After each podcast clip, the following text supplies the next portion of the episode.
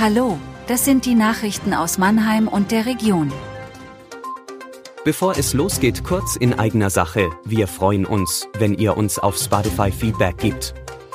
Dazu haben wir eine Umfrage erstellt. Und nun zu den Nachrichten. Neues Empfangsgebäude auf der Lindenhofseite vom Mannheimer Hauptbahnhof, viel Reiseverkehr zum Start der Sommerferien, Saukopftunnel in Weinheim gesperrt. Die Mannheimer Parkhausbetriebe errichten für mehr als 11 Millionen Euro ein zweigeschossiges Empfangsgebäude süd am Hauptbahnhof, das neben dem Zugang zu den Gleisen vor allem rund 600 Fahrradabstellplätze umfasst. Hinzu kommen Gastronomie und Einzelhandel an der dem Lindenhofplatz zugewandten Seite des Bauwerks. Das Projekt gilt als Abschluss des nahezu vollständig bebauten Glücksteinquartiers auf ehemaligem Bahn- und Industriegelände südlich des Mannheimer Hauptbahnhofs. Das Projekt ist seit fast zehn Jahren fertig geplant. Wegen der von drei auf rund sechs Millionen Euro stark angestiegenen Baukosten hatte es auch Kritik an dem Vorhaben gegeben. Ende 2025 soll das Empfangsgebäude auf dem Lindenhof in Betrieb gehen. Zu Beginn der Sommerferien in Baden-Württemberg müssen Reisende mit viel Verkehr und möglichen Einschränkungen rechnen, egal ob sie mit dem Auto, Zug oder Flugzeug unterwegs sind.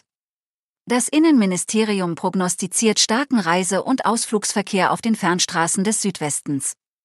Der ADAC erwartet eines der staureichsten Wochenenden des Jahres, weil ganz Deutschland Ferien hat und viele Baustellen den Verkehr zusätzlich beeinträchtigen. Besonders voll wird es voraussichtlich am Freitag, wenn Berufs- und Urlaubsverkehr aufeinandertreffen.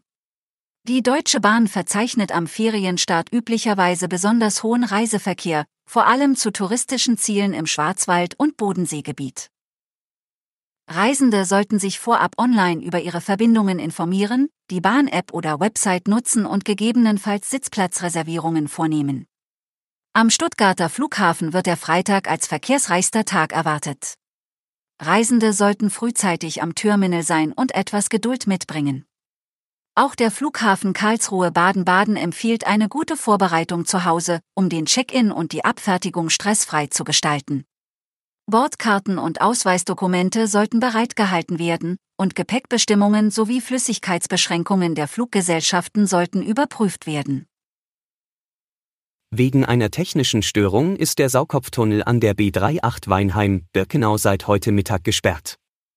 Mittlerweile konnte die Ursache für die Störung lokalisiert werden, ein Fehler in der für die Notstromversorgung zuständigen USV-Anlage. Wann der Tunnel wieder für den Verkehr freigegeben wird, hängt vom Eintreffen der beauftragten Wartungsfirmen und der Dauer der Reparaturarbeiten ab. Derzeit geht das Amt für Straßen- und Radwegebau davon aus, dass der Tunnel spätestens morgen Vormittag wieder befahrbar ist. Die Umleitung erfolgt jeweils über die L3408, also die alte B38. Starkregen hat in den vergangenen zwei Jahrzehnten im Südwesten Versicherungsschäden an Wohngebäuden von rund 925 Millionen Euro verursacht. Am stärksten betroffen in Baden-Württemberg waren laut Gesamtverband der deutschen Versicherungswirtschaft die Einwohner von Mannheim. Besonders schwere Regenfälle haben hier statistisch betrachtet rund jedes siebte versicherte Haus beschädigt. Von 2002 bis 2021 waren im ganzen Bundesland 66 von 1000 Wohnhäusern von einem Starkregenschaden betroffen. Hausbesitzer mussten im Schnitt rund 6600 Euro bezahlen, um die Schäden zu beheben.